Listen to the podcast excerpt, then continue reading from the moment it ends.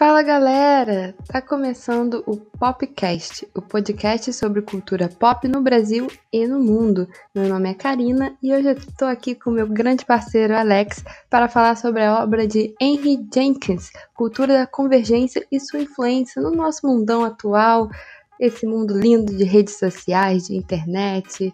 Vai ser uma delícia, vambora! É, isso mesmo, Karina. Bom, primeiramente queria mandar um grande abraço para todos os nossos ouvintes, mandar muita saúde, ainda mais nessa época de pandemia, né? E vamos também mostrar, demonstrar, descrever, bom, de várias formas, né? Por áudio, vídeo, né? Destrinchar realmente o livro de Henry Jenks, né?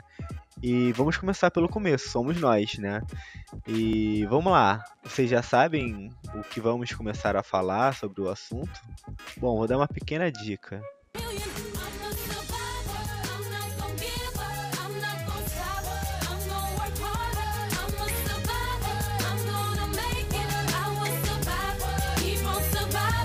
Bom, mas brincadeiras à parte, vamos começar. E aí, Karina, podemos começar? Para começar, eu gostaria de fazer uma pergunta aos nossos ouvintes. Vocês conhecem o reality show de sucesso chamado Survivor?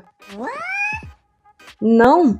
Para quem não conhece, esse reality show ficou muito famoso no início dos anos 2000, no qual consistia em colocar diversas pessoas em uma ilha com provas e desafios muito aventureiros. Para ganhar, é preciso se destacar nas provas de resistência do programa e vence o prêmio de um milhão de dólares quem souber resistir mais. Bom, agora que você está por dentro do reality show Survival, provavelmente você deve ter assimilado um programa brasileiro bem parecido, né?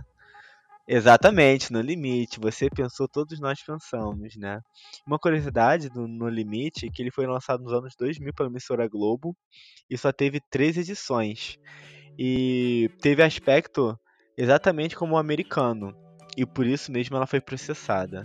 E perdeu e teve que comprar os direitos em 2009. Bom, a partir de agora, você está super por dentro do assunto mas deve estar se perguntando o porquê do Henry Jenkins escrever sobre esse reality seu livro, né? Acontece que, como foi dito, Survivor deslanchou o boom dos reality.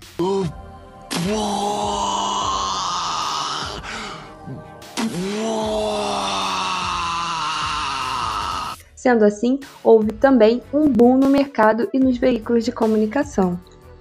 Verdade, Karina. E foi o Survival que abriu as portas para grandes negócios, né? De empresas no meio do reality show. Isso porque as pessoas estavam viciadas em assistir o programa.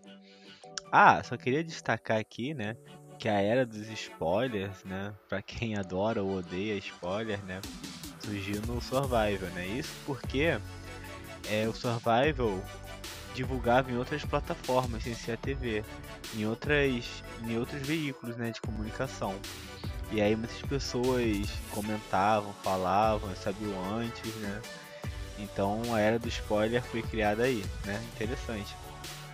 É, pessoal, conseguem perceber a cultura da convergência?